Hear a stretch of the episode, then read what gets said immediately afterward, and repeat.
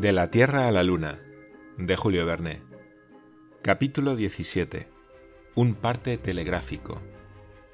Pudiérase decir que estaban terminados los grandes trabajos emprendidos por el Gun Club y sin embargo tenían aún que transcurrir dos meses antes de enviar el proyectil a la Luna.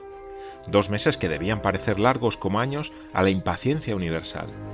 Hasta entonces, los periódicos habían dado diariamente cuenta de los más insignificantes pormenores de la operación y sus columnas eran devoradas con avidez.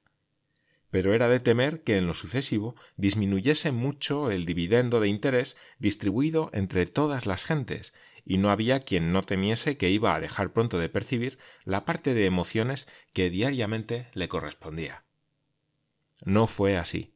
El más inesperado, el más extraordinario, más increíble y más inverosímil incidente volvió a fanatizar los ánimos anhelantes y a causar en el mundo una sorpresa y una sobreexcitación hasta entonces desconocidas.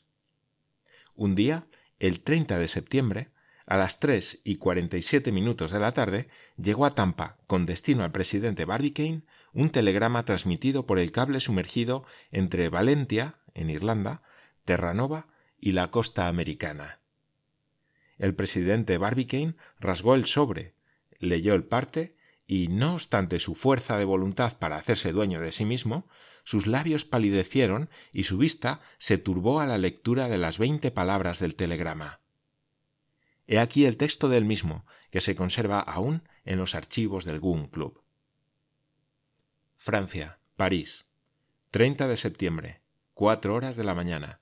Barbicane, Tampa, Florida, Estados Unidos. Reemplazad granada esférica por proyectil cilindrocónico. Partiré dentro. Llegaré por vapor Atlanta. Michel Lardán.